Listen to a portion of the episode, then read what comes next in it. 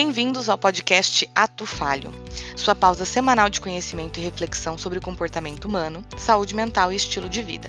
Eu sou a Beatriz Monteiro. Eu sou a Ellen Correa. Eu sou a Gisele Oliveira. E para saber mais e se manter em dia com as novidades do programa, é só seguir o arroba podcast Ato Falho nas redes sociais.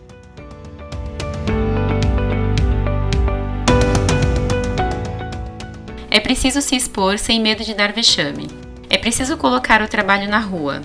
É preciso saber ouvir um não e depois de secar as lágrimas, seguir batalhando. Arriscar é o nome do jogo. Muitos perdem, poucos ganham, mas quem não tenta não tem ao menos o direito de reclamar. Marta Medeiros. Em cenários cada vez mais competitivos, que o novo se torna obsoleto no dia seguinte e a incerteza é certa, o tema empregabilidade ganha relevância, pois trata-se da capacidade de conseguir uma nova colocação, além de se manter empregado.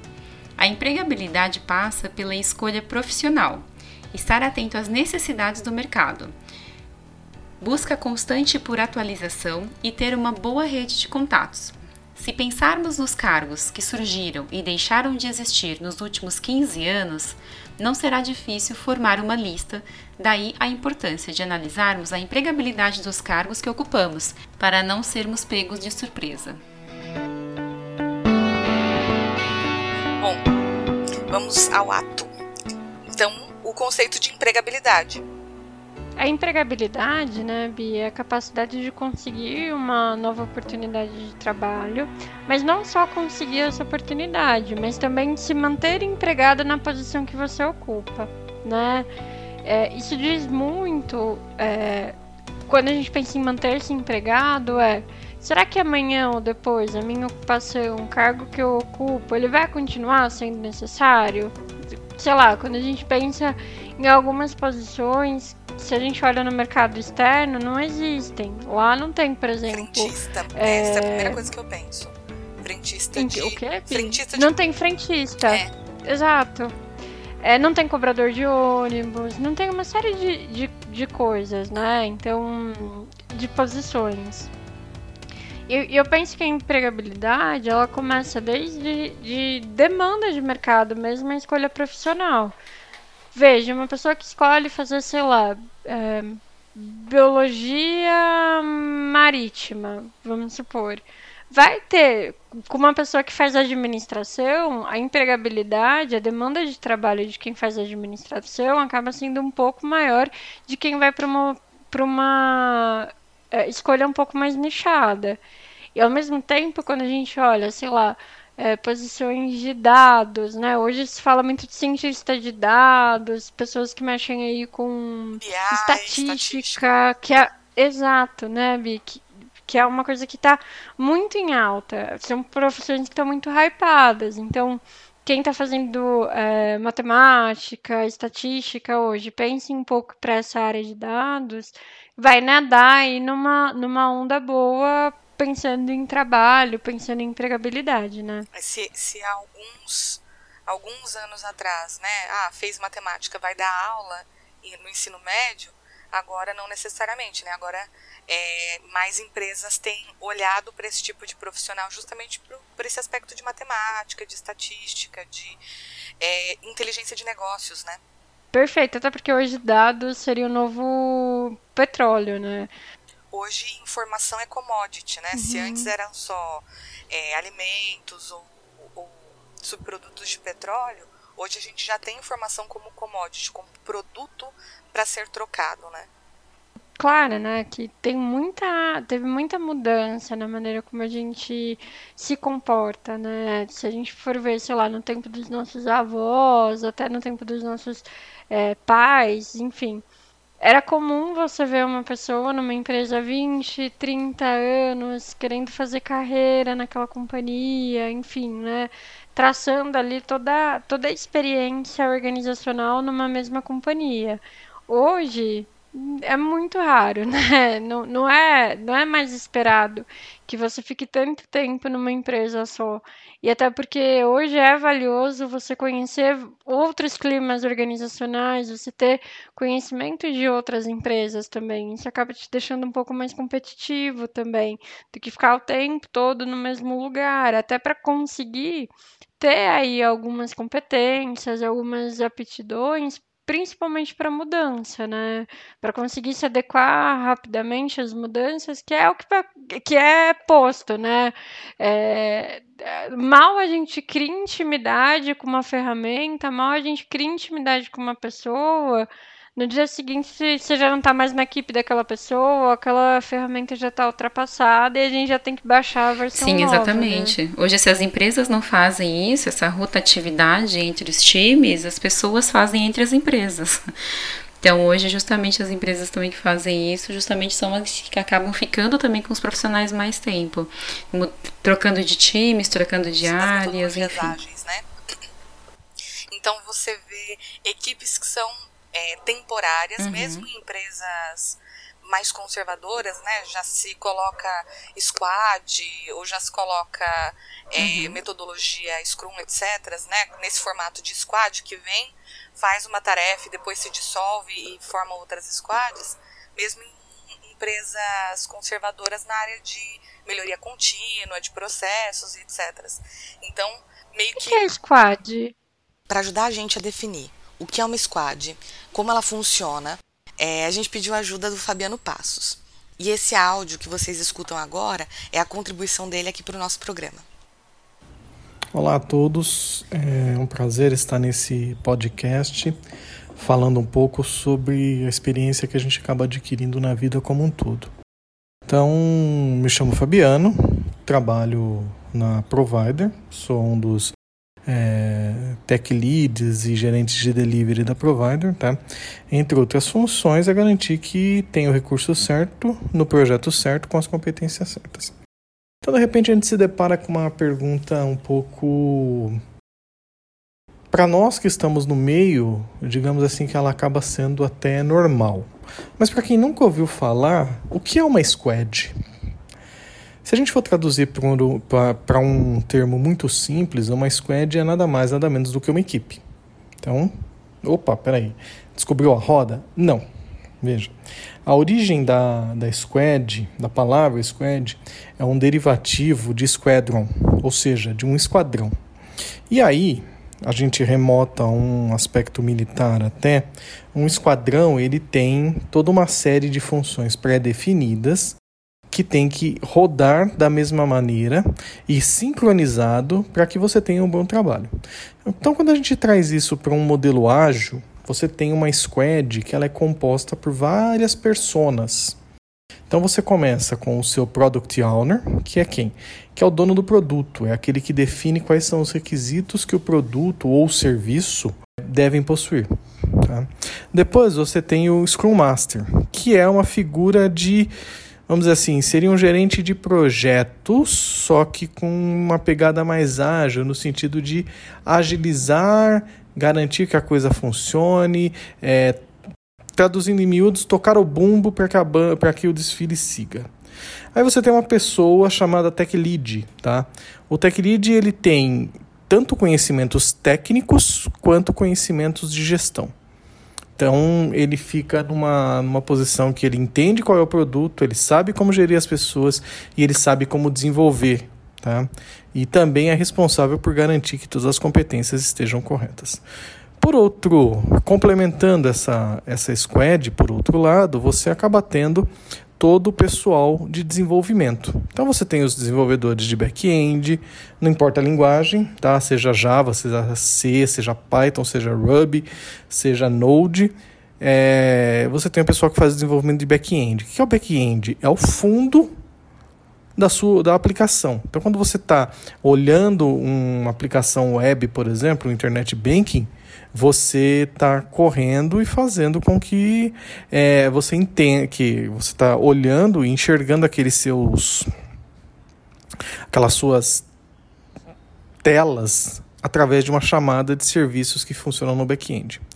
Você tem o pessoal de front, que é nada mais, nada menos que quem desenha a camada que está acima do, do daquela série de é, aplicações que você está chamando. Então, traduzindo, se você pegar, eu gosto muito de, de, usar o exemplo do Internet Banking. Se você pegar o Internet Banking, você tem uma camada de apresentação, que é aquilo onde você vê todas as informações, você vê seu saldo, você vê seu limite de crédito, você vê suas é, aplicações, seus empréstimos, seus débitos.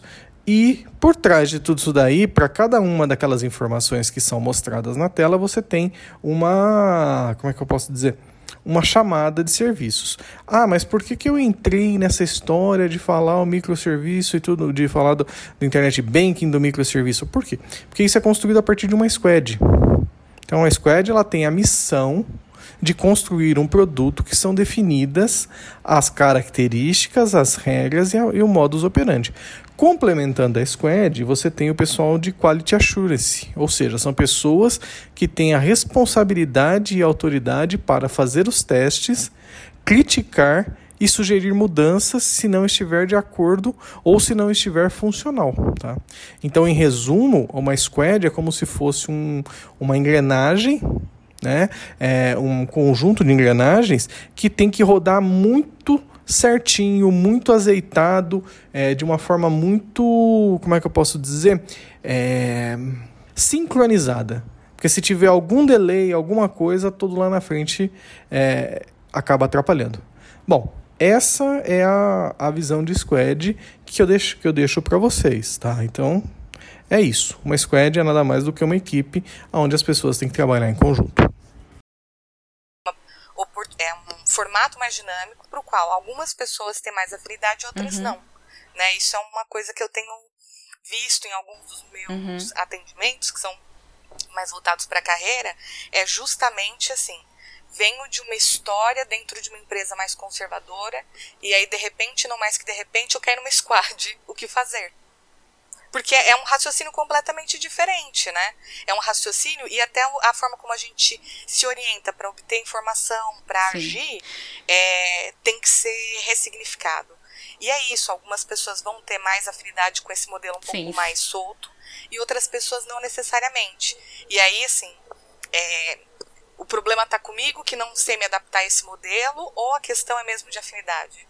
O mercado vai passar a exigir só esse formato, que esse é o formato moderno e esse é o formato que tem hype. Né? Vai ser, de agora em diante vai ser só assim, ou ainda vão haver modelos de gestão mais tradicional, onde você tem uma liderança que atribui tarefas e que faz gestão de pessoas e que acompanha desempenho, como vai ser, né? Você se depara com uma pergunta assim: a existência de fluxos de trabalho, a a divisão de tasks, a divisão de tarefas, isso é uma tendência, é uma moda ou é o futuro? É, na minha opinião, isso acaba sendo realmente o futuro, tá? Isso vai ser natural daqui para frente. Mas vamos voltar um pouquinho nos primórdios do, do, da administração, quando você tem a Revolução Industrial. Antes da Revolução Industrial, você tinha um modelo de trabalho artesanal, ou seja, se você precisasse de um sapato, ele era feito de acordo com o que você determinasse.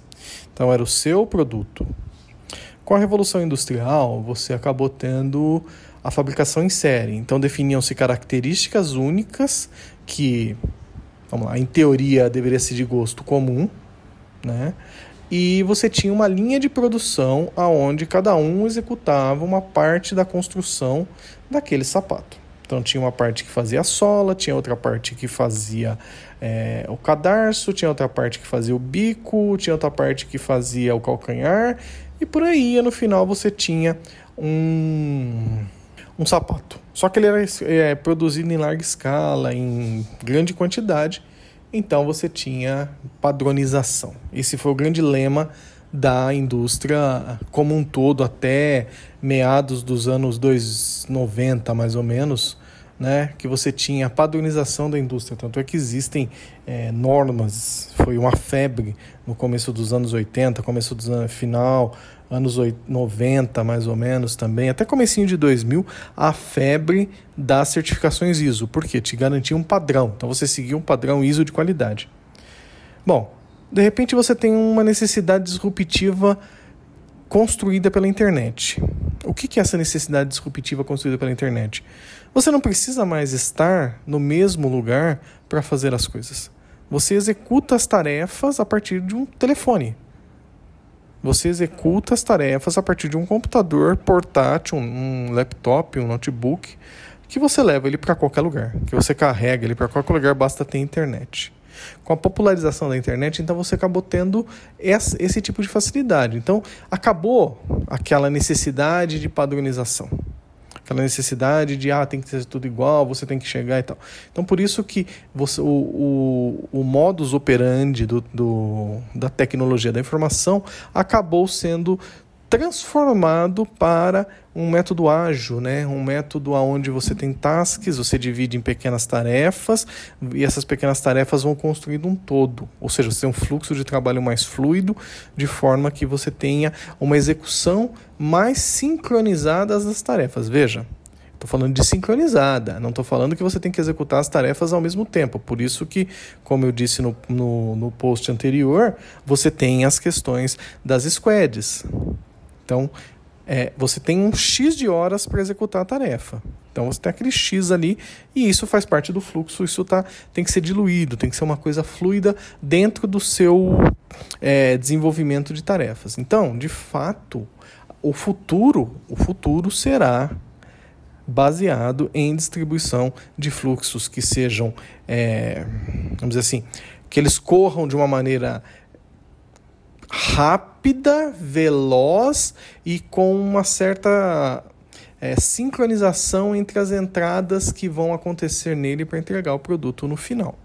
Se a gente pensar um pouquinho aí, e aí o lado nerd fala um pouquinho mais alto, no aspecto de ficção científica, se você olhar toda a série Star Trek do Gene Roddenberry, para quem, quem não, nunca ouviu falar, é o Jornada das Estrelas, que veio traduzido no Brasil com esse nome você já tem isso, essa divisão é, de tarefas, tasks, fluxos de trabalho é, que já foi, vamos dizer assim, colocado na à vista do público lá na década de 60, porque cada integrante da nave tinha sua necessidade, tinha as suas tarefas específicas para executar, que tinham que acontecer de uma maneira que fosse, ah, mas isso daí está relembrando padronização. Gente, veja, nada se cria, tudo se copia e também se melhora. Não quer dizer que você não continue tendo padronização, que você não continue tendo é, papéis definidos e tudo mais. Não, você tem, você continua tendo isso, mas você tem o fluxo de tarefas que é realmente a, o futuro. Não vai, não vai ter como a gente voltar para um, um, um pré-revolução industrial, por exemplo. Você vai continuar tendo fluxo de tarefas. Tá? Então é isso. Mas assim, é, não só é, de, de, né, de pesquisas, enfim, que eu vejo, mas também do próprio mercado atual, eu vejo empresas muito, muito, né, tradicionalistas, muito burocráticas, mas assim, ao extremo, ao extremo, e que já estão querendo trazer essa parte né, de transformação digital, de modelo ágil, enfim. Claro que a gente sabe que isso tende a demorar muito dentro da, né, das empresas, entrando justamente nisso, né? É, que foi falado anteriormente, da questão do quanto a pessoa se identifica ou não com esse modelo, e não é só uma pessoa, é um conjunto de pessoas, é uma organização, né? É, é um choque mas... de cultura para alguns formatos de gestão, né? Então, Isso, a empresa está em uma direção, mas eu sempre estive aqui, eu sempre geri desse jeito, né? Como que eu faço Isso. gestão agora? Exato. E aí tem uma questão muito complicada que eu percebo, que é justamente essa figura do, do gestor, né, que toma essa frente, né, da, da transformação digital, é, enfim, e o quanto a escolha dessa pessoa ou desse conjunto de pessoas para é, levar a empresa para esse novo patamar é, é muito importante, porque você pode fazer isso muito bem feito, como você pode dar um tiro no pé, porque as pessoas não foram preparadas e porque as pessoas não compraram essa ideia, né? Até porque o, o modelo da empresa é tão, tão, tão endurecido, tão burocrático, que você é, não consegue fazer esse movimento top-down, porque é isso, né? Se o topo da cadeia comprou a ideia, todo mundo vai ter que acatar, querendo ou não. E cabeças Agora, podem se... rolar, sabemos disso. Exato. Agora, se a se quem toma decisões na empresa continua agindo como se nada tivesse mudado, aí fica muito difícil para a vida do pobre colaborador que tem que se dividir ao mesmo tempo em dois formatos diferentes, né?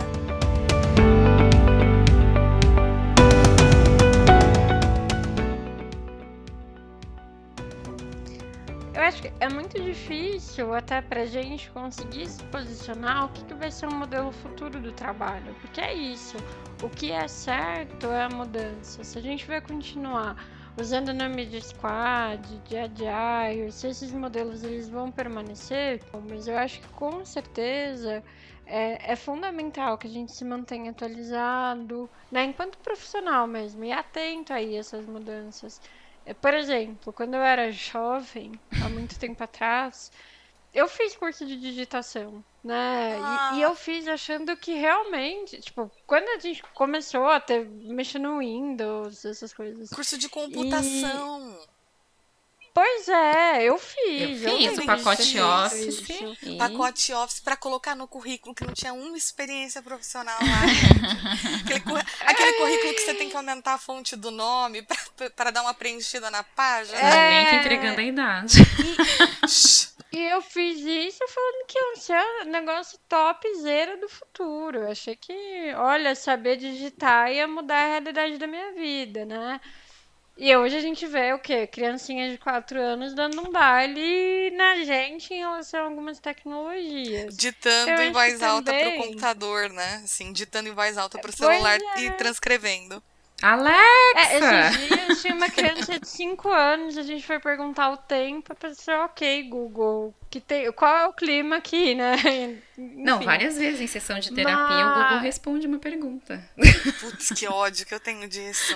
Que eu falo só um ok, e aí de repente o Google Assistente entra. E eu falo, meu Deus! Exatamente, direto. E, e aí isso mostra que não só aprender, mas aprender a desaprender vai ser bem importante também, porque o quanto a gente também ficar apegado em algumas coisas, porque sempre foi assim, era assim ou era assado, ou ah, e esse conhecimento que eu faço com isso? Cara, desapega, dá espaço aí no no, no, no HD no, no HD para entrar coisas novas. Então acho que também aprender a desaprender vai ser bem importante, né? Assim, a gente sabe que o cérebro ele, ele rejeita a mudança. Isso isso é dado, né? Assim, a gente sabe que o cérebro vai reagir de maneira negativa à mudança porque vai entender aquilo como uma invasão, um estressor, o que quer que seja. Mas a partir do momento que a gente entende que essas mudanças, elas não são um ataque pessoal, elas não são uma maneira de te desestabilizar, de, de, de garantir a sua destruição, a gente tem agência sobre isso, né? a gente tem poder sobre isso, e aí vira uma decisão nossa a maneira como a gente quer se relacionar com essas novas informações, né? com esses novos formatos. É, e por isso que também hoje em dia a gente fala muito da, da questão das competências. Então, quanto, por exemplo, a gente entra é, numa necessidade de perfil profissional atualmente, precisamos de pessoas inovadoras dentro da empresa que consigam pensar fora da caixa. Então, você já não fala mais tanto em relação a esse conhecimento técnico das pessoas, mas se fala bastante né, do que ela tem para além disso agregar o que, que ela tem realmente de competência comportamental e que o restante ela vai aprendendo no dia a dia, porque um curso online, né, de algumas horas já dá muita base para aquela pessoa. A palavra uhum. disruptivo, que de repente começou a aparecer em oportunidades, né? Ambiente e aí, disruptivo. Acho, é, o que eu acho muito peculiar é assim, você coloca a pessoa para trabalhar com alta pressão, com alta demanda, você deixa a pessoa exausta, drenada, e aí você fala assim: seja criativo, seja disruptivo. Aí, tipo, o quê? Né? Assim, só dá para ser criativo e disruptivo no ambiente que permite. Né? Então, rola uma, uma idealização e até uma distorção de alguns de algumas competências para tentar desvalidar as reações que são muito normais e muito naturais de uma pessoa uhum. ao estresse, né? Não, é porque eu, eu, vejo muito essa questão, né? Do quanto é, alguns modelos, né, de startup, disruptivo, enfim, dá super certo. E aí nós temos empresas que não têm um ambiente nada propício para isso, querendo trazer todo esse conteúdo e é, colocar obrigatoriamente dentro da empresa, para não dizer uma outra palavra um pouco mais chula que eu pensei agora, mas colocar obrigatoriamente para as pessoas, né, é, dentro da empresa, quando não, não, não, nunca existiu teoricamente essa cultura, né? Então, poxa, tá dando super certo e tudo mais nesse mercado, então vamos trazer para cá. Não é bem assim, né? Não, e vamos ser super criativo, mas não muito, porque assim, não dá pra gente também causar muito incômodo aqui dentro, né? Exato. Uhum. Você é criativo, o dire... diretor, o CEO, enfim, né? A gente falou do modelo top-down, é criativo, mas aí você tem um, um gerente que está ali à frente, que tem 10, 20, 30 anos, é extremamente importante para a empresa e ele é extremamente conservador. Então, existe ali uma pessoa no meio da base que está atrapalhando o processo. E o que fazer com isso? Então, precisa olhar também para o que está acontecendo dentro da organização como um todo, né? Não é só simplesmente ver o que está dando certo no mercado e vamos, vamos incorporar. É, colocar uma palavra diferente na divulgação da vaga, ou até questionar isso na seleção por competência, não é? RH vai lá e coloca isso, inclui esse valor no processo, né, com muita boa vontade, mas depois isso não se sustenta na prática. Uhum. Não adianta, né? Exatamente, porque as empresas já sabem disso. O, é, o mercado está, desse, né, está dessa forma, então as pessoas, os, os jovens, né, procuram é, outras, outros valores dentro dessa empresa e isso fica muito claro, inclusive, no processo seletivo. Então, a pessoa ela questiona na entrevista como que é o ambiente, é, como que funciona o crescimento dentro da empresa, de quanto em quanto tempo são feitas as avaliações. Então, se você naquele momento vende algo que não existe dentro da empresa, não adianta. Você vai aumentar o turnover na sua empresa. Não adianta você vender aquilo, ou até mesmo você vender aquilo que você acredita, mas que o seu chefe também não acredita. Porque a gente entra de novo no meio ali da pirâmide que vai barrar todas as questões todas as iniciativas. É isso. Né? E eu acho que um ponto importante também, né, é a questão das competências que a gente trouxe e tudo mais, que estão sendo novas agora, eu vejo muito que a gente tem uma automatização do que é operacional. Né? Muita coisa que é técnica, às vezes que é um pouco mais operacional dentro das atividades que a gente executa. Eu não estou nem falando de chão de fábrica, né? Robotização, né? Tô falando de coisas que a gente consegue sistematizar ou consegue colocar inteligência artificial e ter algum padrão ali e, e que consegue executar o que é mais braçal. Então, quando eu ve, penso nessas competências que estão sendo muito novas agora, que estão sendo muito ditas, né? Como conversas cruciais, é, negociação, liderança por influência, criatividade, enfim. É muito porque isso você não consegue colocar uma inteligência artificial para influenciar as pessoas ou para negociar ou para gerenciar um conflito, enfim. Então, esses, esses fatores humanos, essas competências que são muito, né, é, que, que, é insubstituível, pelo menos por enquanto, elas vão acabar ficando muito em alta, porque a tendência é o que é muito operacional, o que dá para colocar uma inteligência artificial, o que tem como deixar um pouco mais digital, vai ser mais digital, né, de fato.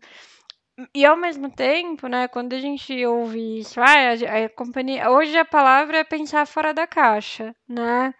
Mas veja, se no mesmo departamento só tiver gente que pense fora da caixa, que só tá com o mundo lá fora e, e, e né, tentando chegar na lua, enfim, quem que vai executar? Né? Quem que vai ir ali vai, né, vai colocar a coisa para acontecer efetivamente, né? Porque é, precisa, de, é, precisa de alguém ali para tocar o piano, né? A empresa ela não é só composta por um tipo de perfil. A gente precisa de outras características também dentro da companhia. Então, acho que assim, tem que medir um pouco isso tudo, porque senão a gente cai na mesma questão hoje desses livros aí de, de business, de como ser não sei o quê e entrar dentro de uma receita que não fecha. E é por isso que as pessoas adoecem. Porque a gente está vendendo coisa que não existe.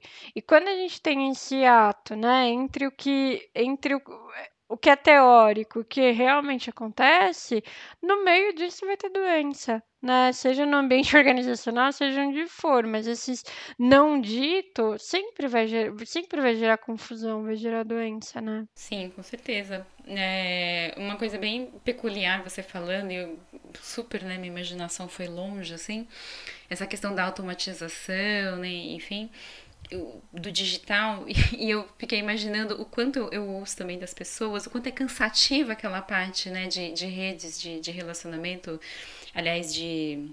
É, me fugiu a palavra agora, mas como por exemplo Tinder, né, entre outras.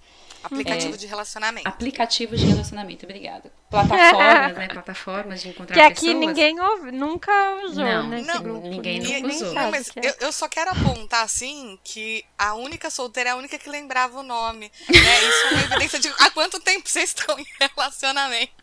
Só fica esse parênteses. É, mas assim, o quanto. É, eu ouço, inclusive, né, das pessoas que eu atendo, de, de ser cansativo.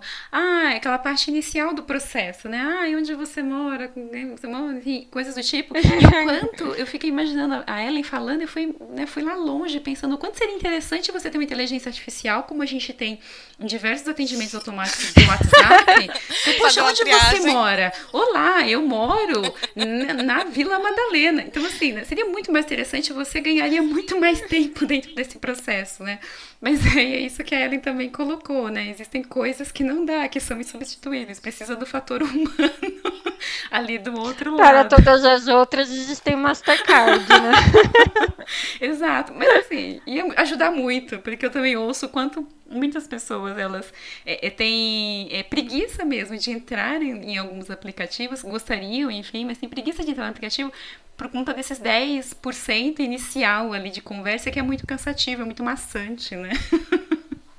e pensando né, nisso, que hoje desde a da maneira como a gente trabalha até a maneira como a gente se relaciona, tá tudo na nuvem, né? Me lembra muito a fala do. Me lembra muito o conceito de sociedade líquida, né? Do Bauman, que é um sociólogo polonês que ficou muito tempo na Inglaterra, né? E ele traz um conceito que é bem interessante, que é do, do local versus o global. Num livro muito legal que ele tem, que é Globalização. Então ele fala que hoje a gente faz, não existe mais tão, tão forte as fronteiras de países, né? Isso já, já não é tão forte. O que a gente o que tem hoje seria muito quem é global, quem faz parte da globalização, quem tem acesso à internet, quem faz parte dessa aldeia global né? E quem é local. São as pessoas que estão marginalizadas, que estariam a parte dessa globalização, que não fazem parte aí dessa aldeia, que ainda seriam as pessoas mais hum, é, ana analógicas mesmo, né? Que não tem tanto acesso à informatização, à digitalização, né?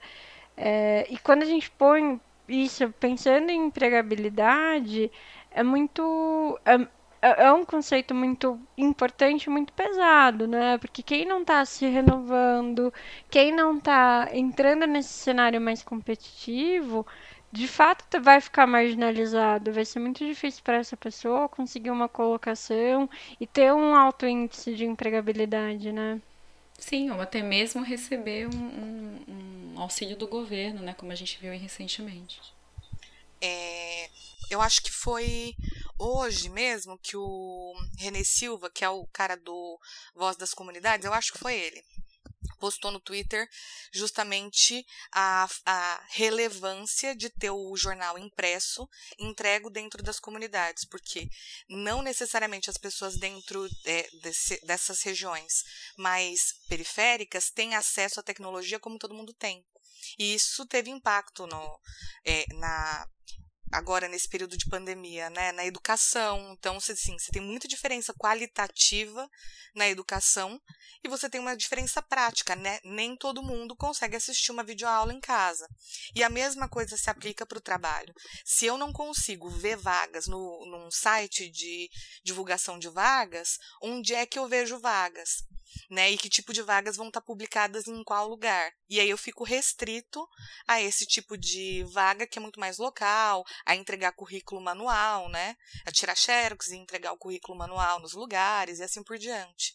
Então tem o, a tecnologia ela tem é, ela cria esse espaço de distanciamento mesmo entre quem é local e quem é global. Perfeito. Tem um artigo da FIA que é bem interessante, né? E que ele, ele traz que são três bases de empregabilidade. Uma que a gente já falou bastante, que é a questão de competência, né?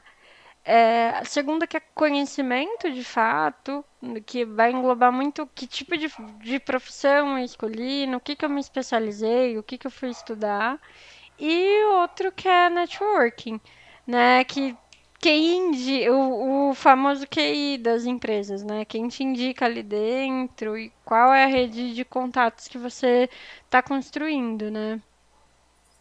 Eu, eu não lembro, mas teve um ano é, eu ainda a, trabalhava em consultoria, mas teve um ano em que acho que quase 40% das recolocações daquele ano tinham sido realizadas por networking. Né? Então, pessoas indicando pessoas para posições. E, é, e aí a rede de relacionamentos, esse networking, ele também é um pouco definido pelos ambientes onde a gente tem o privilégio de estar, né? Sim, com certeza. E cada vez mais você vê também no, no próprio LinkedIn o quanto muitas empresas, é, acho que talvez mais consultorias, né, mesmo assim, né, é, fazendo premiações, é, bonificações em relação às indicações que são feitas, né, é, ou seja, para além das pessoas indicarem é, na empresa por uh, por acreditar nos valores, enfim, por estar super engajado naquela empresa, mas existe também um incentivo para além Prático. disso. Exato, para além disso. Uhum. E, inclusive, incentivos, assim, que eu tenho visto bem agressivos, né? Incentivos não só dentro da empresa, mas para qualquer pessoa, de qualquer lugar, mandou algum currículo que foi contratado, você é, bonifica, né? Então, isso tem sido aí cada vez uhum. mais forte também contar com essa rede de relacionamentos. Por isso, por isso que é fundamental, né? Quando desde o estágio, a palestra, o curso que a gente vai faz, enfim, é, é fundamental pegar o telefone, trocar cartão, manter telefone de chefe antigo, se algum headhunter entrar em contato, por mais que não esteja aberto naquele momento para ouvir uma nova proposta, para se movimentar, passar o telefone, conversar, enfim, porque vão ser esse tipo de ação que vai, que vai aumentar a, a rede de networking, né? Isso não é por mágica, enfim, né? Não é feitiçaria, é, é tecnologia. Não é. E é realmente estar aberto também a isso, né? Entender que qualquer conversa, enfim, num âmbito mais profissional, vai aumentar ali a rede de networking também, né? Então, trocar telefone, manter contato atualizado é fundamental, né? Sim, com certeza. Eu só, só vou reforçar que é, não dá para indicar pessoas para vagas que não existem, né? Então, a rede de relacionamento, ela tem um potencial, mas ela não é o único fator determinante. Então, se a gente está num, num, mercado que está minguando, por exemplo, um mercado que está se extinguindo, a gente pode ter a rede de relacionamentos que for, ou mesmo se a gente está, por algum motivo, com baixa aderência no mercado. Você pode ter uma rede de relacionamentos super bacana. Porém, isso não é o fator determinante para uma recolocação, né? Perfeito, porque vai entrar também, né, Bia, a questão da competência, do conhecimento. Existem também algumas outras questões, né? Eu acho que trouxe muito bem. A questão da, até da adequação vocacional, o que, que você escolheu fazer, né? Se você foi para um mercado muito nichado, a empregabilidade daquele mercado ela vai ser um pouco mais restrita mesmo, de fato. Hoje, se você escolher fazer uma formação de sistema, de software, de dados, é um mercado que está mais hypado. A probabilidade de você conseguir mais oportunidades vai ser muito maior, né? É... Então, existem outros fatores também que são bem, bem relevantes e realmente não só o networking, né? É, eu conheço algumas pessoas que são do segmento de tecnologia, por exemplo, mas pararam numa determinada linguagem de, de programação. né, ficaram com alguma linguagem de programação que já não é mais prática de mercado. Se esse profissional não vai atrás de atualização, é, assim, por mais que você tenha conhecimento em programação e etc., você tem que acompanhar a tendência de mercado. Senão, é, eventualmente você fica sem aderência, né? Não vai ter mais espaço. Não, e a mesma coisa, assim, quando a gente fala de competência e conhecimento, é, eu vejo algumas pessoas hipervalorizando formação, é, diploma, é, e, e, não que não seja para ter, tem que ter, né? Tem que correr atrás de formação e etc. Mas como se a formação por si só fosse um substituto para a experiência. E aí não necessariamente isso corresponde à realidade quando a gente fala de empregabilidade, né? Muito legal, Bi, esse ponto, porque, por exemplo, às vezes, falando mais especificamente da, da, da minha área de atuação, eu estou com recrutamento. E às vezes vem alguns colegas que fizeram formação comigo e foram para uma outra área de, de atuação, clínica, enfim, escolar, outra área. E aí falar, ah, agora eu quero ir para recrutamento, eu vou fazer um curso de recrutamento e seleção. Poxa, infelizmente não vai ser o curso que vai garantir a empregabilidade, vai ser muita experiência, né? Existem alguns tipos de, de, de vagas, algum tipo de requisito que o conhecimento acadêmico ele não vai auxiliar num processo para conseguir uma vaga, que vai contar a experiência de fato. E o, óbvio que o curso vai dar ali um conhecimento, uma base teórica, mas não vai garantir empregabilidade naquela posição, né? Sim, até porque é diferente você contratar, por exemplo, é, um jovem aprendiz, um estagiário, enfim, que tenha um curso de, por exemplo, recrutamento e seleção, ou de uma linguagem de programação é, básica do que de repente você contratar uma pessoa para uma, uma posição de repente mais X ou que já tem muito tempo aí de carreira, é, virando talvez a chave com um curso de repente básico que, que vai valer muito mais é a prática, ou seja, que projetos você já fez, né? O que, que você já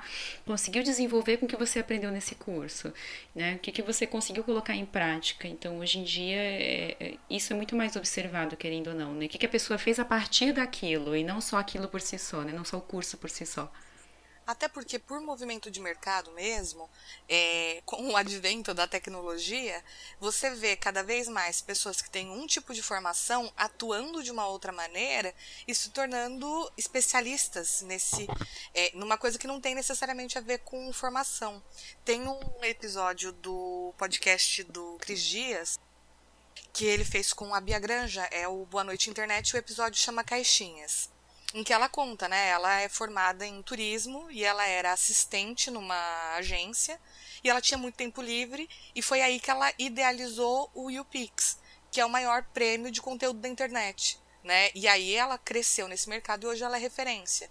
E, e aí foi muito mais a prática, a forma como ela buscou, é, o que ela desenvolveu na prática do que necessariamente a formação.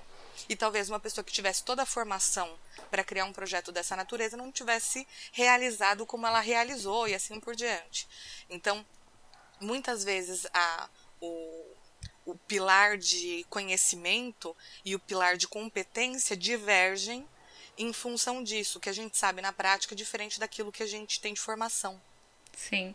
E por mais que seja em diversos momentos é, uma prática, é, querendo ou não, às vezes não remunerada, mas tem formas de você conseguir essa experiência prática, né? Então, o trabalho autônomo, né? o trabalho que você faz em algum lugar, um voluntariado, enfim. Então, você tem condições de colocar esse conhecimento teórico em prática, fazer realmente é, é, bons trabalhos e conseguir crescer com isso em, em qualquer empresa, né? Então existem formas, né?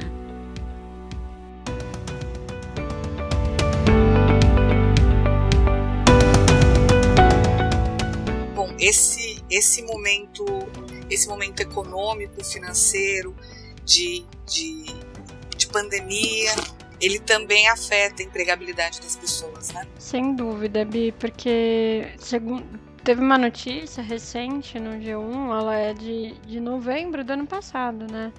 Que o desemprego aqui no Brasil tem uma taxa recorde. Hoje a gente está aí com 14,6% da população desempregada.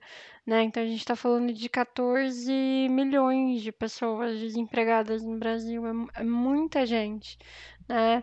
E quando a gente tem muito eh, profissional é, disponível no mercado, isso mexe muito com o mercado de trabalho, porque aí as empresas elas tendem a ter menos oportunidade, exigir muito mais, oferecendo muito menos. Né? Então, quer que a pessoa é, chupe cana subiando para pagar em 99, né? Por quê? Porque você tem uma, uma mão de obra muito grande disponível no mercado, né? A lei de oferta e procura, uhum, né? Exatamente.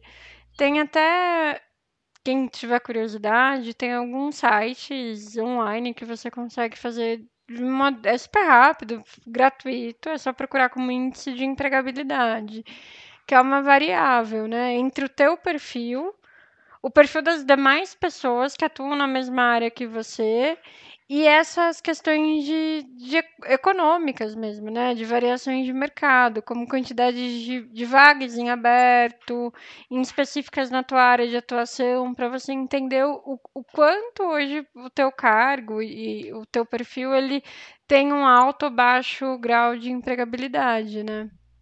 Não sabia que dava para fazer que dava para fazer teste disso. Tem, tem como saber. e é legal, principalmente hoje para quem está pensando em fazer uma transição de carreira ou até mesmo para quem está quem tá no momento de escolha profissional. Eu acho que esse é um teste interessante, até para a pessoa ir mais consciente das escolhas dela, né?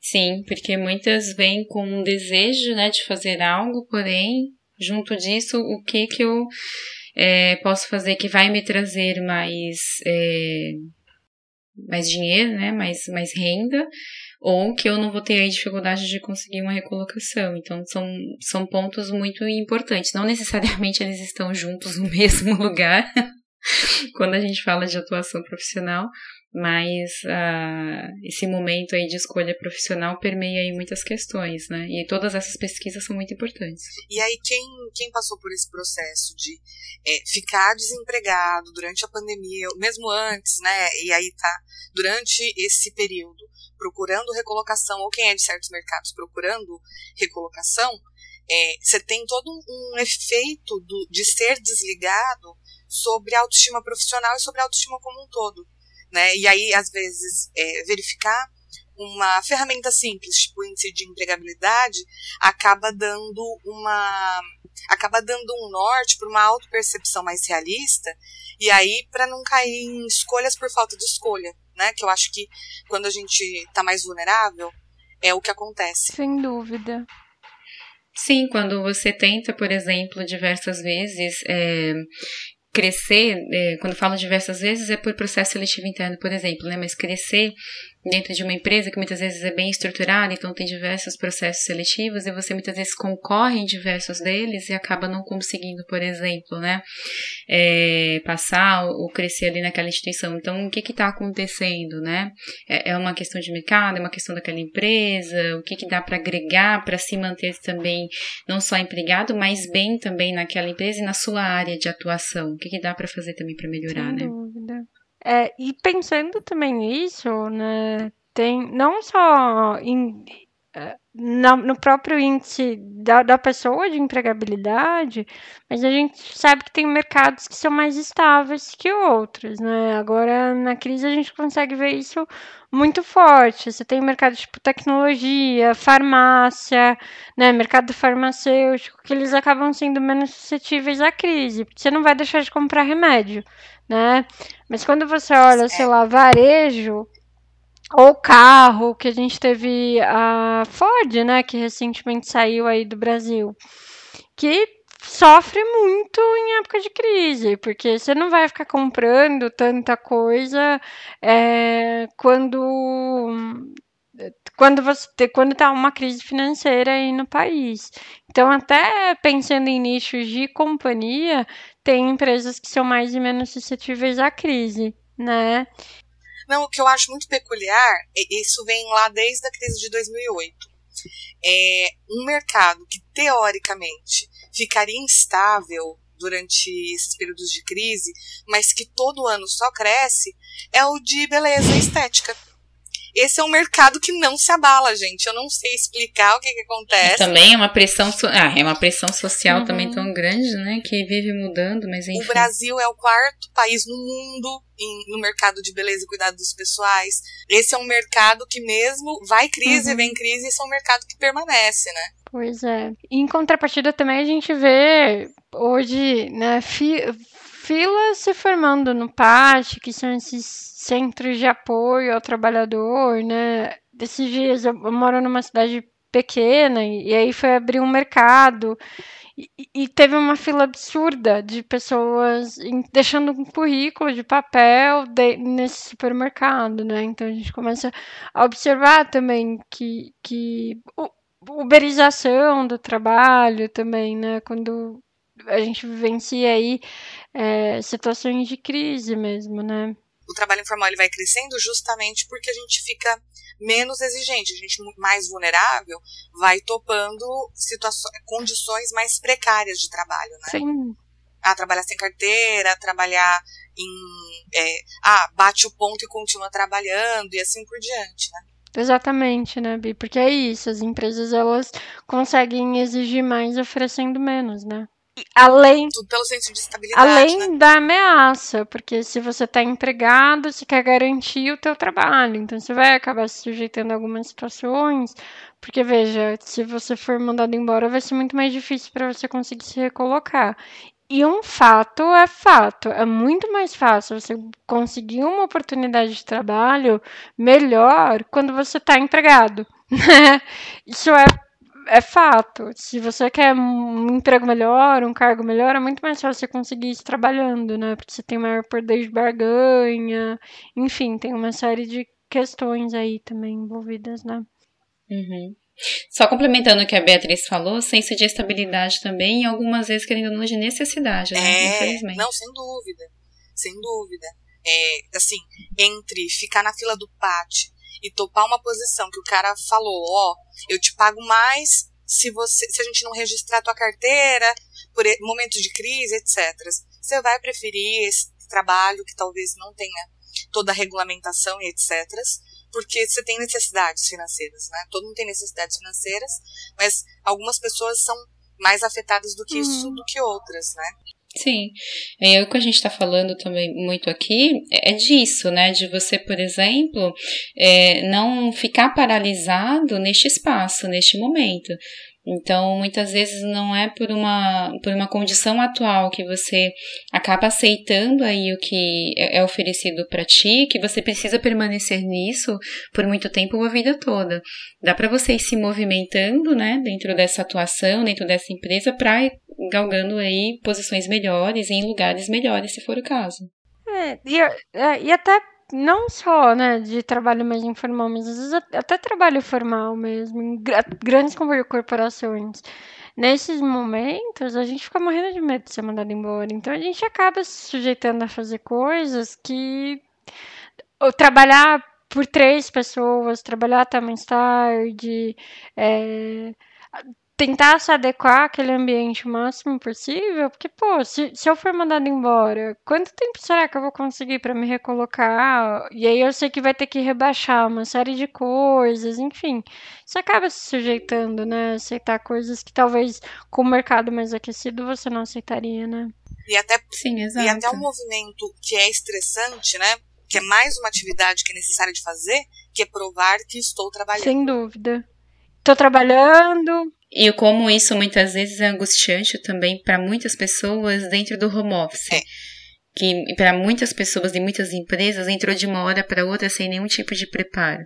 Por mais que no primeiro momento tenha sido, nossa, que ótimo, vou trabalhar em casa, não vou mais ficar no trânsito. Trabalhar de chinelo, de pijama de chinelo, ai, nossa, eu vou levantar, eu entro 8 horas, vou levantar 7h59. Mas assim, o quanto é, outras preocupações, outros estresses e ansiedades acabam dando, tomando conta dessa pessoa que atua home office, né? E muitas vezes a pessoa não sabe lidar. Como, por exemplo, demonstrar que, que eu estou trabalhando a pessoa ou até mesmo o gestor pouco preparado de conseguir medir os resultados do time que está trabalhando home office. Que às vezes me preocupa também mais ainda. Não, sem dúvida nenhuma. É reunião de follow-up o dia inteiro. Mas se eu estou em reunião de follow-up o dia inteiro, o que, que eu estou fazendo para ser acompanhado? Porque eu não tenho tempo para executar nada, porque eu estou numa reunião para mostrar que eu executo coisas. E um, alguns outros pontos eu acho que a gente até trouxe na, na discussão, uma questão da experiência, né? Que às vezes é, para se inserir no mercado de trabalho, como que você consegue o primeiro emprego, sendo que sempre vão te exigir experiências, né? Então, acho que um, um ponto que afeta é pois é, estagiário é, sênior, né? Que tem que ter experiência já na atividade, né? É, isso. É, e, e, muito disso também, né? Que curso, esse tipo de coisa não vai conseguir garantir a inserção no mercado de trabalho, né? É, além da questão da experiência, hoje é a questão da idade, né? Se você, às vezes, ou é novo demais, ou é velho demais, enfim é, tem um, as empresas elas tarjam muito pela idade que você tem, pelo cargo que você alcançou em determinada idade, né? Sim, tanto que tem consultorias, empresas, enfim, quando vai fazer a apresentação do currículo, acho que mais em empresas, consultorias talvez nem tanto, quando vai fazer a apresentação pro, do currículo para a área solicitante, ocultam algumas informações, como por exemplo idade, para deixar, aliás, idade, também já atuei numa empresa e tinha muito uma questão de preconceito com relação também à remuneração. Uhum né? Então a remuneração também acaba afetando, né? Então é uma pessoa com mais idade ou com menos idade, isso para mim me diz que aquela pessoa é mais ou menos qualificada para esse cargo. Se ela ganhava muito mais ou se ela ganhava muito menos, isso também para mim é um tipo de, uhum. de régua, né? Para qualificar aquela pessoa para a função e para o cargo. Sim. Então Quanto mais você conseguir deixar isso neutro como área de RH, enfim, para as áreas solicitantes dentro da empresa, melhor, porque você evita esse tipo de situação que, infelizmente, ainda é muito forte no mercado. É, o, a grande questão é que é para participar do processo seletivo, muitas vezes esse é um dado, hum. né? Então você tem que colocar Sim. lá, né, a última remuneração, além da remuneração pretendida. Se tem uma coisa que mata de ódio todo recrutador é o a combinar né? Assim, é, pretensão salarial a combinar é uma coisa que, que motiva é, crises de ódio de muitos recrutadores. Então não tem como. Você pode até adiar ter esse embate, mas você não consegue fugir dele, né? Porque Sim, seja... é muito mais fácil você colocar a remuneração última e colocar do lado, negociável. Só um ponto, é. quando vocês falam a questão de remuneração, eu fico imaginando que é assim, se eu tenho uma vaga, sei lá, que vai pagar 10 mil reais, vamos supor. E aí a pessoa fala que uhum. a última remuneração foi 4 mil. Por mais que ela tenha experiência que eu estou buscando dentro do currículo, pelo fato dela estar tá muito abaixo do meu target, eu já vou ter um preconceito sobre ela, é isso? é, que tem alguma coisa errada com essa pessoa, ou ela tá é, tá mentindo, é. Ou ela tava numa uhum. empresa muito ruim, então, ah, bom, não uhum. vai ter, não vai ter é, capacidade para suportar a demanda que a gente tem aqui nessa grande empresa. Entendi. Né? Então, é, é, descartar porque algo, algo de errado não está certo se essa pessoa, nesse cargo de gestão, estava é, com uma remuneração X, Y e a gente paga uhum. tanto. Ou. É, se era sênior lá, será que era sênior mesmo? Ou você vai para um outro movimento, que, que também já vivenciei, que é: bom, essa pessoa estava ganhando muito abaixo do mercado.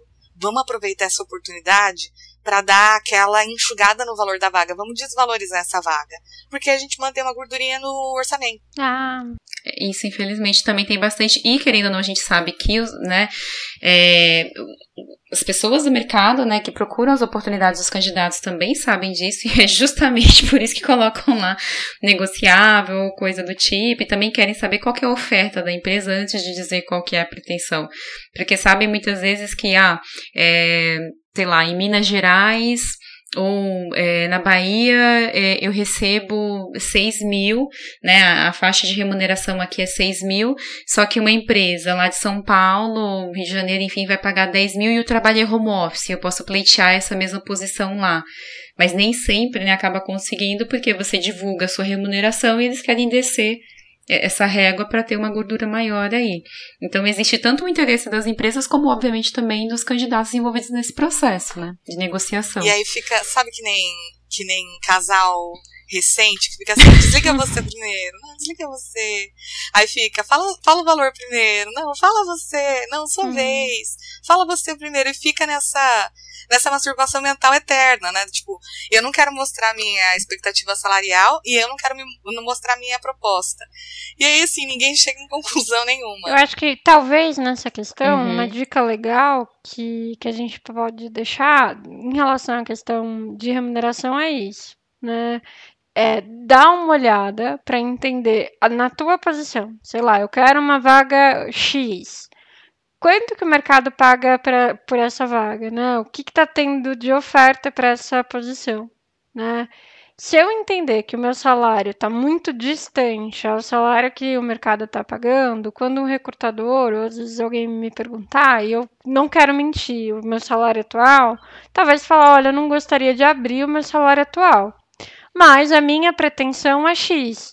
E se ah, tô super uhum. aberta uhum. a negociar, então se vocês não estiverem exatamente nesse valor, eu gostaria de seguir no processo, tô aberta a negociar, mas a minha pretensão é X. Né? Eu acho que é uma maneira interessante, inteligente de. de, de, de opa! de, de. Driblar. Obrigada, Bi. Essa situação, né? É, e para entender se a, ah, minha remuneração está muito off em relação ao mercado, é, alguns sites de busca de emprego têm é, guia salarial, a Robert Half, que é uma consultoria de recrutamento e seleção mais elitizada, né? Ela tem um guia salarial que ela divulga anualmente, e pelo que eu vi, assim, é possível, mesmo não sendo de RH, porque é de RH uhum. e trabalha com a Robert Half, geralmente recebe no início do ano, né? Mas para quem não é de RH consegue visualizar o guia salarial ou mesmo procurar no bom e velho Google, né? Assim, média, salário, tal vaga, tal região. É, só por favor, é, rapidamente, momento de desabafo. Só por favor, não peguem um guia salarial falando né, de RH para candidatos, né? Não peguem um guia salarial de remuneração e mandem para a empresa de RH ou para o selecionador que está te perguntando a sua pretensão, porque isso também não é métrica. Infelizmente, já recebi isso. Chega né? a ser é, mal educado. Ai, gente, que brisa! Quem faz ah, isso? É, então, exato. Então, assim, para a tua remuneração, seja maior ou seja menor, existe uma conversa, né? O RH, se, se te ligou, se entrou numa conversa contigo, estamos ali realmente para discutir esse momento. Então, tranquilidade e falar abertamente. Uhum. Eu falo isso também da dica, porque eu conheço uma pessoa que ela tinha cargo gerencial em uma consultoria. E a gente sabe que às vezes consultoria tem uma defasagem quando a gente vai olhar a organização. E essa pessoa tinha um cargo gerencial super robusta, estrutura, é, bem, bem parrudo, super exigente e tal.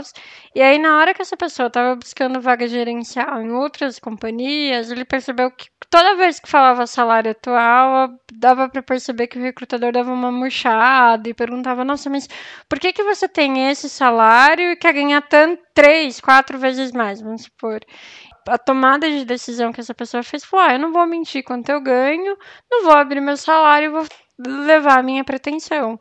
E foi assim que essa pessoa conseguiu aí um, evoluir em processos seletivos e chegar num salário que para ele fazia sentido, né? Então acho que é uma dica que às vezes é, vale a pena caminhar, né? Sim, vale muito a pena, mas vou fazer também um alerta é, quando é, pense muito bem e reflita muito bem sobre a cadeira que você está querendo ocupar. Porque, por exemplo, se você está numa organização, né, numa empresa que você está como júnior pleno e você está pleiteando uma remuneração de sênior, problema nenhum você pleitear uma remuneração de sênior, né?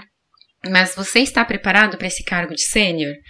Porque já também presenciei situações de é, pleitear essa remuneração de sênior, não conseguir, aí sai da empresa, por exemplo, por uma remuneração XPTO 30, 40% maior, vai. E aí muitas vezes por alguma questão ali, enfim, volta para a empresa e aí não consegue, né, como uma remuneração muito maior em pouquíssimo tempo depois. Há uma, um erro na estratégia, de repente, da empresa, da pessoa também, mas assim, numa função de sênior, mas não está preparado para aquilo. Não só tecnicamente, mas também comportamentalmente. Porque uma cadeira de sênior, ela exige muito mais responsabilidades, muito mais posicionamentos em relação a si, muitas vezes ao time, do que uma cadeira de júnior e de pleno. Então, precisa também é, se posicionar muito bem sobre uma remuneração X, uhum. mas dentro de um cargo, né, que você se, se sinta bem. Não dá para você dar, né, literalmente é isso, né, passos maiores do que o que a sua perna consegue naquele momento. De repente, se prepara um pouco mais, se posiciona um pouco mais dentro da empresa para talvez dar um sal, salto de cargo que talvez vá uma remuneração junto, ou simplesmente a remuneração maior, né, em um cargo similar, enfim, né. Só tomar um pouco de cuidado com essa questão de cargo também, de senioridade. Pode ser um tiro no pé Aquelas também. empresas que são Academia Brasileira de Letra, que alguém precisa morrer para você ser promovido, uhum. às vezes é muito mais buscar a mesma posição. Só que em outra empresa, bom, a remuneração vai ser a mesma, etc., mas efetivamente tem uma perspectiva de crescimento é, do que permanecer no mesmo lugar e mandando currículo para posições superiores, por exemplo, né? É. Sim, exato. Uma simples pergunta de em quanto tempo, de repente, é feita uma avaliação, ou como que funciona o crescimento dentro da empresa, você já tem mais ou menos um, um plano, um tempo de, né, de crescimento lá dentro. Acho que um outro fator também bem importante para empregabilidade é a questão da instabilidade. Né? Quando você pega, às vezes, um, um perfil, um profissional que acaba ficando pouquíssimos tempo, pouquíssimo tempo em todas as empresas que ele passou. Né? E às vezes até não conseguiu concluir um ciclo ou deixar ali um legado dentro da empresa que ele passou, né? Eu acho que esse esse é um ponto também que pode prejudicar a empregabilidade do profissional, né? Exato, porque lá em cima você colocou, por exemplo, a questão de de repente, é, de repente não, né? Atualmente não é mais necessário você ficar de repente tanto uhum. tempo dentro da empresa, né? Mas também não é um espaço tão curto que você não consiga entregar um projeto interessante lá dentro. Ah, você ficou pouco tempo porque o projeto era temporário, de uma duração pequena e, né, em algum momento ali do teu currículo, ok. Mas diversas, uma seguida da outra, não. Só para deixar um pouco separado do que a gente falou lá em cima, né, de da gente acabar indo para outras empresas, para de repente se manter mais atualizado no mercado, mas não acabar gerando também essa instabilidade. É, uma né? coisa são profissões que tradicionalmente trabalham que trabalham por projeto, né? Então, você sabe que essa pessoa vai ter é, passagens mais norteadas, por exemplo, ah, eu trabalho, é, eu, tava, eu trabalhei em quatro consultorias, mas sempre para o cliente tal, porque o cliente exigia minha permanência, e esses períodos são menores. Ou eu trabalhava com é, projetos de consultoria, então eu trabalhei com é, tantas empresas em tanto, durante tanto tempo.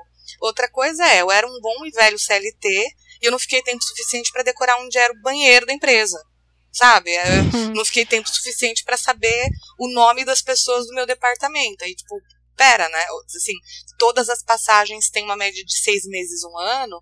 Isso fala de uma dificuldade de aderir, é, aderir a ser gerido, por exemplo, né? Não fala necessariamente uhum. versatilidade. Eu acho que esse é um um equívoco comum que as pessoas cometem, né? Tipo, ah, não pode ficar muito tempo, também não, não, é, não pode ficar uhum. muito tempo para não ficar viciado, eu tô indo sem vício, porque eu sou flexível. Mas no final das contas, teu currículo tá falando, não para quieto. É, e eu acho que é assim, é, tanto em uma, em outra situação, óbvio que a gente vai querer ouvir a história que a pessoa tem por trás para contar, né? Então, assim, sei lá, eu vejo alguns profissionais que estão em algumas empresas há muito tempo, mas, por exemplo, não ficou 45 anos no mesmo cargo, na mesma área, na mesma posição. Às vezes, dentro daquela companhia, se mexeu, teve um. Teve, caminhou, né? Teve uma carreira ali é, que impulsionou aquela pessoa a conhecer outras áreas, outros cargos, outros desafios. Então é diferente, né? E, e até mesmo quando a gente olha também uma pessoa que ficou pouco tempo em cada em, nas empresas. Óbvio que eu quero entender o que, que ela, aquela pessoa tem para me contar, mas quando eu pego um currículo que todas as experiências da pessoa, né, foram instáveis, que ela não parou um ano nas companhias, aquilo já não me dá tanta credibilidade. É diferente, sei lá, faço? Eu pego uma experiência, a pessoa ficou ali um, um, tempo consistente, aí passou por uma movimentação que, poxa, às vezes a pessoa não gostou mesmo daquela empresa e aí ficou menos tempo, não tem que ficar lá 40 anos sofrendo, né? Mas é muito mais assim, que tipo de escolha que você tá tendo, onde que você tá indo, né? É, para tomar esse cuidado também. Se você se mexeu tanto, o que que tá acontecendo, né? Por que, que você não consegue entrar numa empresa e concluir ali um ciclo também, né? Então não é uma experiência isolada, é muito mais a constância dessa situação dentro de, um, de uma carreira, né? Querendo ou não, a gente tem também acompanhado diversos índices do quanto por conta desse momento, mas também não só, né, obviamente, mas o quanto também é difícil para a mulher é, muitas vezes conseguir um, uma colocação em detrimento de um homem, é, o quanto existe ainda um preconceito, muitas vezes velado em relação à mulher que tem filho ou filhos, né? Ou tá, em, ou tá em idade de ter, ah, ela tem tal idade, logo, logo ela vai querer ter filho, é casada? Ah, melhor a gente colocar ela com Isso, exato. Então, é, a gente sabe que nesse, nesse momento, muitas mulheres, por exemplo, é, que estão nessa situação de filho, acabou de ter filho, um filho muito pequeno, é, estão indo para trabalhos autônomos, enfim, porque sabe que não, não é um momento que muitas empresas não, não vão fazer esse tipo de contratação por conta do momento das escolas e tudo mais. É, mas isso, né, já fala bastante de como a gente como o Brasil né, lida com a mulher, enfim, dentro desse momento, mas a gente tem um recorte. E a gente que acompanha esse mercado já há muito tempo, a gente sabe que esse recorte atual, ele infelizmente ele é verdadeiro também em outros momentos, não só de pandemia. Então, a mulher com, com filhos, enfim, muitas vezes tem uma maior dificuldade nessa de conseguir colocações. Então, é, o quanto né, essa, essa mãe, essa mulher, ela conta com uma rede de apoio para conseguir é, ter aí condições de estar no trabalho dela dentro do horário comercial, porque vamos combinar que exigir que não só uma mulher, mas um homem fique 24 horas dentro da empresa, né? não é para isso que estamos aqui.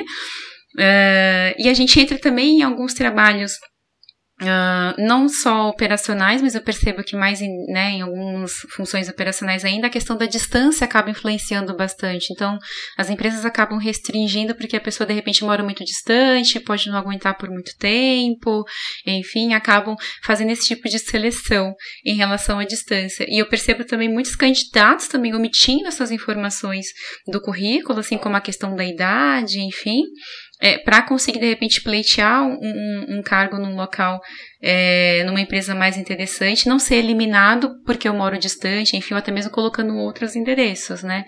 Então são fatores. Ah, não, você, você, você omite a rua e, e né, você omite, aí você coloca lá Itaquera quando você mora em São Miguel Sim. Paulista que assim, ah, bom, Itaquera tem metrô, o recrutador não vai Sim, se incomodar. Exato. Né? Então, é, são fatores que infelizmente são, são tristes, né, dentro do, do, do que a gente está falando, mas muito real, infelizmente, né.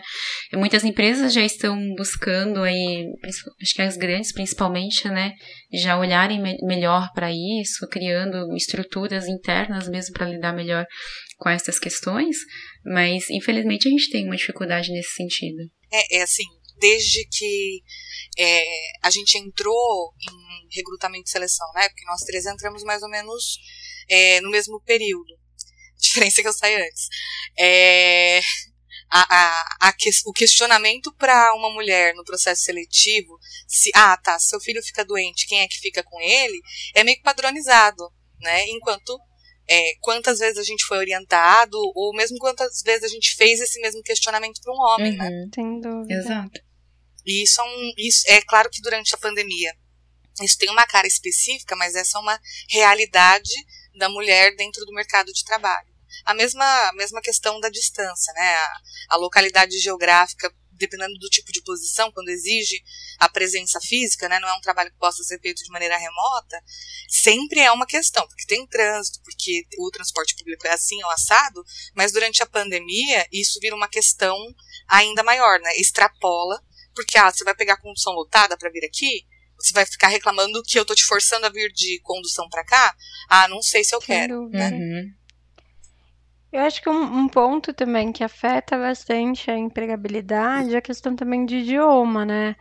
É, quantas vezes a gente tem todas as skills para uma posição, aí vai ver tem um danado do inglês ali, enfim. Então acho que esse também é um, é um fator determinante ali para exclusão ou inclusão de um profissional dentro de um processo seletivo, né?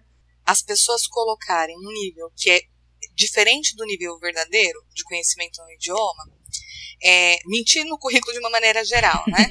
É uma grande besteira, porque se isso for uma realidade, né, se isso for necessário para a prática profissional, o que, que você vai fazer com essa habilidade que você efetivamente não tem? Tem coisas, ah, você tem inglês intermediário, é, é um nível de participação numa reunião em inglês. Um, um inglês avançado é outro tipo de interação. E aí, dependendo da sua posição, você vai precisar se posicionar nessa reunião e etc. E aí, o que, que você faz? Você vai usar o Google Tradutor? Você vai levar seu dicionário para a reunião? Né? Então, mentir a respeito do nível de idioma, se for uma empresa em que efetivamente se utiliza, tem empresa que coloca lá para inglês ver, né? É, se for efetivamente utilizado, uhum. é uma uhum. má ideia. Em contrapartida, os gestores também das posições, quando fazer a descrição de perfil, não colocar isso como uma, uma questão determinante se a pessoa também não for usar no dia a dia, né? Sem dúvida. Coloca lá inglês, porque, sei lá, a empresa tem uma filial em outro país, ou espanhol, por exemplo. É, só que no dia a dia, as atividades dessa pessoa nunca vão ser. É, vai, nunca vai ter contato com essa outra filial em outro país. Poxa, tem necessidade? Será que essa pessoa não pode entrar e fazer um curso de idioma estando aqui? Né? Será que a gente não pode dar esse subsídio, esse apoio? Porque, é, inclusive, você consegue ajudar a pessoa a se desenvolver, né? Isso é um, é um item motivador para o pro profissional que está lá dentro, sem excluir bons profissionais por conta de uma característica que nem vai ser utilizada. Sim. É, queria só é, complementar, porque eu acho que talvez é, acho que é bom também a gente querer não passar dicas aqui, né? Então, assim, quando a gente falou, por exemplo, de mulher, filhos, acho que distância também o próprio candidato faz essa avaliação do quanto vale atravessar a cidade para trabalhar nessa empresa. Mas assim, quando você tem, quando você é mulher e você tem filhos e você está dentro de um processo seletivo e você começa a perceber que há um interesse da, do recrutador em saber mais sobre seus filhos, com quem que eles ficam e, e outras questões mais, né? Então é, a empresa está mais querendo saber disso do que sobre as suas competências técnicas e comportamentais. Então, é importante a própria pessoa refletir sobre o quanto vale efetivamente eu pleitear uma posição nessa empresa. Né? Então, acho que é uma questão que ocorre muito no mercado, mas que a gente tem mesmo, como candidato, precisa avaliar isso. Né? De repente é interessante, não é? Parece que isso é mais pertinente dentro do processo do que foram as perguntas, de repente, sobre o que eu fiz de projetos e o que eu entreguei na empresa anterior, por exemplo. É, é, eu acho que isso é um ponto importante, que é o candidato também tem poder Sim, no processo exato. seletivo. Eu acho que a gente, enquanto candidato, nem sempre se sente assim. Mas a gente também está ali avaliando aquele ambiente, os valores dessa empresa, aquele contexto, aquela oportunidade. Né? E a gente também tem o direito de decidir a respeito disso, uhum, não tô fácil. Sim, exato. E a questão de idioma, eu percebo também muita gafe das empresas de não só o que vocês colocaram, de é, ah, o, o, idioma é pedido, mas não é, é usado lá dentro, né? Mas o idioma é pedido, ele é usado, mas ele não é avaliado dentro do processo seletivo.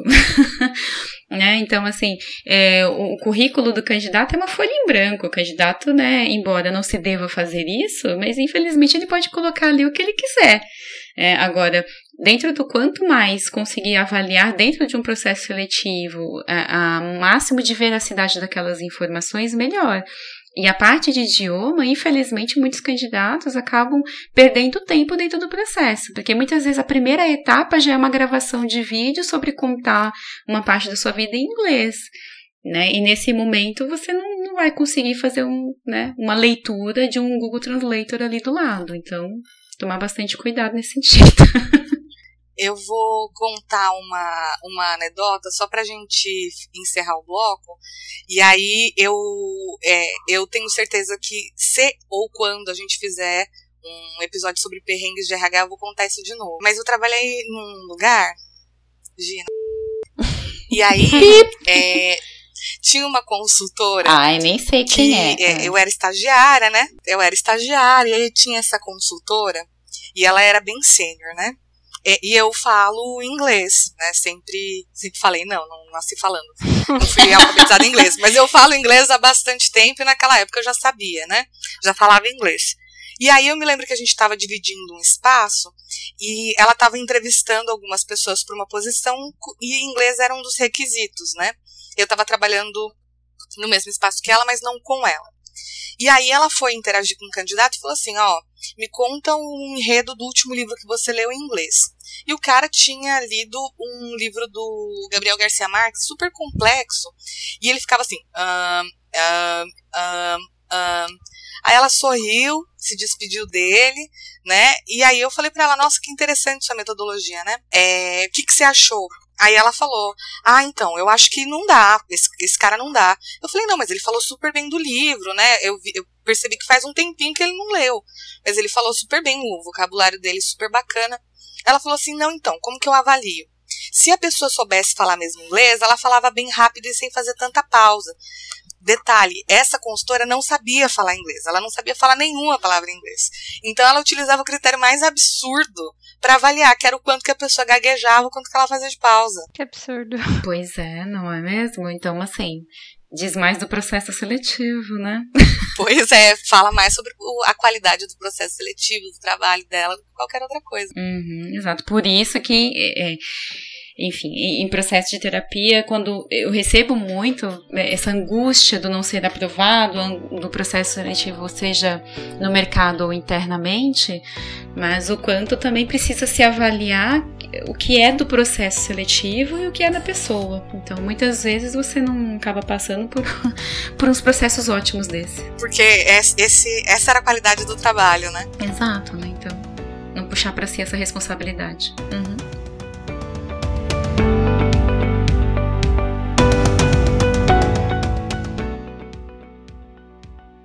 Falhei, tá falhado e não se falha mais nisso. O que, que a gente faz com tudo isso que a gente falou?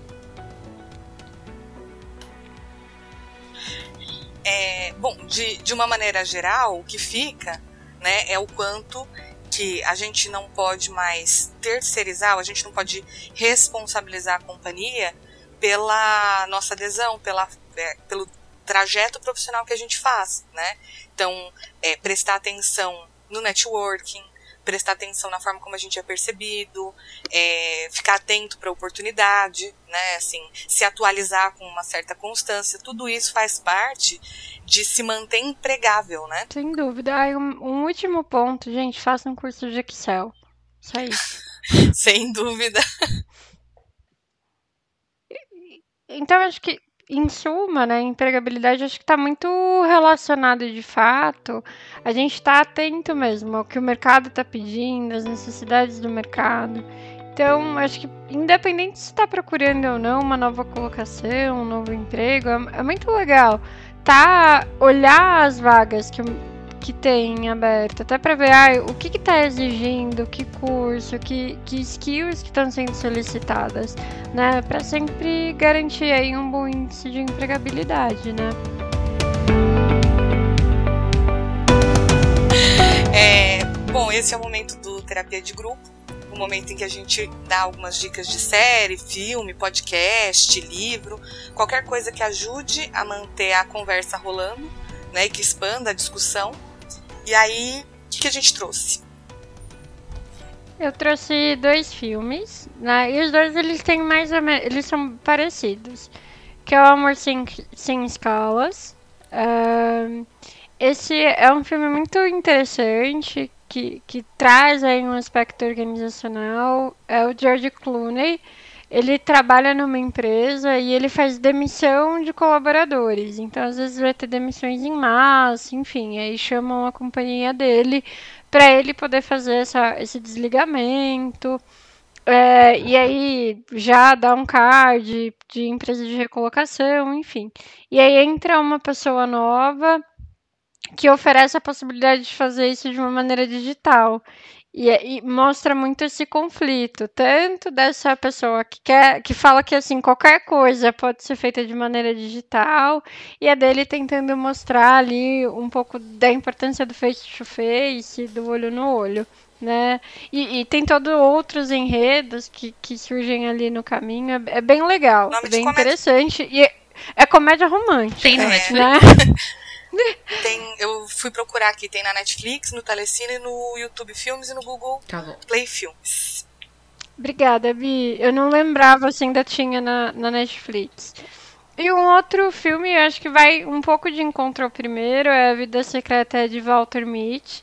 Eu adoro esse filme, eu acho que ele tem uma fotografia linda, uma trilha sonora linda também. Então eu acho que vale a pena assistir. É, e ele conta a história de, de um empregado que atua numa revista, que é a Life, que, né, Vida. E a, ele trabalha na edição de fotos. Essa, essa revista ela vai ser digitalizada. E aí conta toda uma trajetória da, da vida dele, olhando o trabalho, enfim, e olhando tudo aquilo que ele construiu assim, sendo desfeito.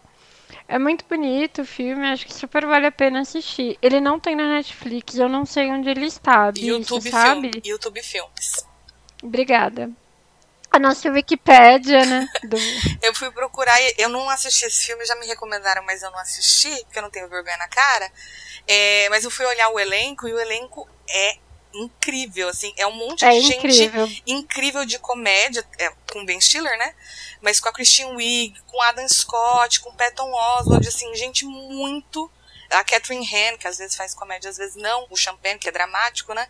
É, um monte de gente muito legal de comédia é, presente no filme. Achei, assim, se o enredo não, não te chamar, pelo menos o elenco chama, né? Mas o enredo parece bem bacana. Ai, Bi, dá uma chance. É. é legal, acho que você vai gostar. E a trilha sonora é muito boa também. Muito bem encaixada. É um filme bem construído. E com muita. E, e é um filme que dá pra você assistir com camada ou sem camada. Ele entretém e é, uhum. reflete. É, mas aí você escolhe. Você pode fazer é, fazendo a unha, você pode tentar pegar as camadas e as reflexões que o filme provoca. É, eu trouxe três dicas, aqui uma não é tão acessível, né? Então, é, vou começar pelo The Office. Essa é uma série que provavelmente em todo episódio que a gente falar sobre trabalho, organização, empresa, eu provavelmente vou citar alguém ou alguma coisa do The Office. Porque Assim, basta ter trabalhado num lugar de escritório que você tenha uma, alguma experiência que está lá na série. Né? A série está inteirinha no Amazon Prime. É, é, é, é, humor, assim, é um humor até. É, também é por camada, né? Então, se você quiser assistir só pra, pela besteira, dá para assistir, mas se você quiser observar relações de trabalho, também dá. E aí eu quero citar em específico, quem já assistiu The Office vai vai lembrar desse arco, que é o arco do Ryan, né? É, logo na primeira temporada, ele é contratado como estagiário e o gerente da, da filial, eles é, trabalham numa empresa que vende, que revende é, papel, né? Que revende papel sulfite para outras empresas. E aí o Michael Scott, né? É, ele fica, ele é, fica encantado por esse estagiário. E esse estagiário, ele assim, é, é um cara que se acha pra caramba que ele está fazendo o MBA em negócios. Ele até leva o Michael para uma apresentação de negócios, em que ele meio que tira sarro dos, do, do estilo de gestão e etc. E o, o, o, a formação dele sobe para a cabeça dele. E como ele se vende muito bem, ele consegue uma posição de trainee na empresa. E aí ele vai para uma posição de liderança. E aí, assim, é, isso sobe para a cabeça dele real oficial, né? Ele começa a desconsiderar, achar que as outras pessoas são inferiores a ele, e ele inicia um projeto de loja online. Só que esse projeto, ele tá mal estruturado porque o Ryan só tem currículo, ele não tem experiência, ele não tem bagagem nenhuma. Então ele meio que tem que cometer fraude e ele acaba preso. Mas como isso acontece ao longo de muitos episódios e, e, e é, tem bastante piada no meio, assim, não, não acho que eu estraguei a experiência de assistir The Office, até porque é um arco pequeno, né? Um arco pequeno perto dos outros arcos. E aí depois o Ryan ele volta para a empresa numa posição bem inferior. Ele tem que colocar o rabo entre as pernas e assumir que ele não sabia o que ele estava fazendo. Então é bem engraçado. E a gente vê às vezes isso acontecer, né? A pessoa que sai para uma outra oportunidade, uma oportunidade maior, é, só que sem ter conteúdo para isso, que é um pouco do que a, a Gi falou lá atrás, e depois tem que voltar para a empresa para uma posição menor ou para a mesma posição que tinha antes, né? Porque não estava preparado para o desafio. É, a outra dica que eu trouxe é o filme Os Estagiários. E aí eu quero deixar bem claro que eu assisti esse filme há muito tempo atrás. Mas ele. É, então assim, talvez se tiver alguma coisinha mais pro ofensivo, pro babaca, talvez eu não lembre tão bem, né? É, mas o que tem, eu me... tem um pouco de besteirol, mas é, o contexto do filme como todo é, vale a pena. É, ele tá no, no Amazon Prime e ele conta a história de dois caras, um pouco mais velhos, né, na casa dos 40, que ficam desempregados e aí, não sabendo nada de tecnologia, eles são contratados como estagiários no Google. Eles meio que vão na base do Miguel e conseguem ser contratados. E aí mostra a diferença geracional, né, de ter que se relacionar com uma galera bem mais nova, e assim, bem mais é, disruptiva, né, e eles mais tradicionais, mais conservadores, a, a, a química disso, né, e o fato de que é, o conhecimento que eles têm é, acaba, acaba equiparando eles com essa galera mais jovem, que é diferente, etc. Né? Então eles não ficam. O que inicialmente parecia uma desvantagem, no, fio da, no fim das contas, não necessariamente. É um filme simples, bobinho, etc. Não é um, um filme de grandes insights, mas é uma é um olhar interessante para isso. E aí a minha última dica, né, que eu mencionei que não é tão acessível, é um livro que só tem inglês, ele não tem português, mas para quem quem conseguir é, ter acesso a esse livro é bem bacana. Ele chama Bullshit Jobs e ele é de um antropólogo chamado David Graeber, né? É, e ele fala, esse é um livro de 2018, né? Em que ele fala que é, a realidade do trabalho é, as expectativas em relação à produtividade, as expectativas em relação o medo da automação, o medo da, das novas relações de trabalho, a forma como a tecnologia se envolveu na nossa rotina, teve um efeito colateral, que é o de criar é, trabalhos é, simulados, né, trabalhos que não são trabalhos de verdade. E aí ele, ele descreve cinco tipos de trabalhos que não têm fundamento nenhum. Né? Então, os, as pessoas que só estão na companhia para fazer os seus superiores parecerem importantes, as pessoas que é, só estão lá para manter status quo, as pessoas que só ficam é, resolvendo problemas temporários ao invés de um esforço para resolver o problema de maneira permanente, é, as pessoas que é, as pessoas que fazem trabalhos que são só verificar o trabalho de outras pessoas, e pessoas que só criam novas demandas para outras pessoas. Então, ele faz uma leitura da forma como as pessoas deixam de ser críticas a respeito do seu próprio trabalho, por receio, e acabam entrando nessas categorias de trabalhos que não têm efetividade nenhuma, que não têm função nenhuma, né? Só pelo, pelo status de produtivo. Isso enlouquece uma pessoa, inclusive, né? Estar numa, numa dessas situações de trabalho.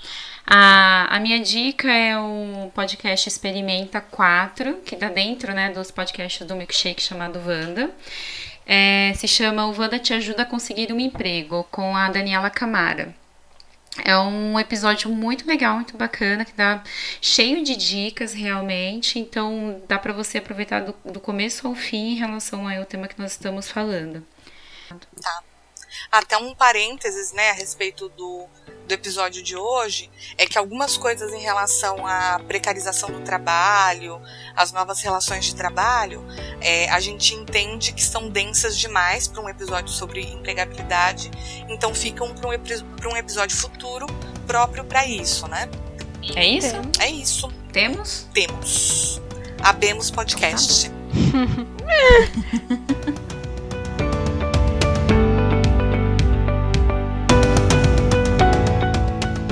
Esse foi o podcast Ato Falho. Eu sou a Beatriz Monteiro. Eu sou a Gisele Oliveira. Sou a Ellen Correa. podcast Ato Falho vai ao ar toda terça-feira às nove da manhã nos principais serviços de streaming. A nossa identidade sonora é da Ben Sound e a nossa identidade visual foi criada pelo Douglas Refundini. Até semana que vem.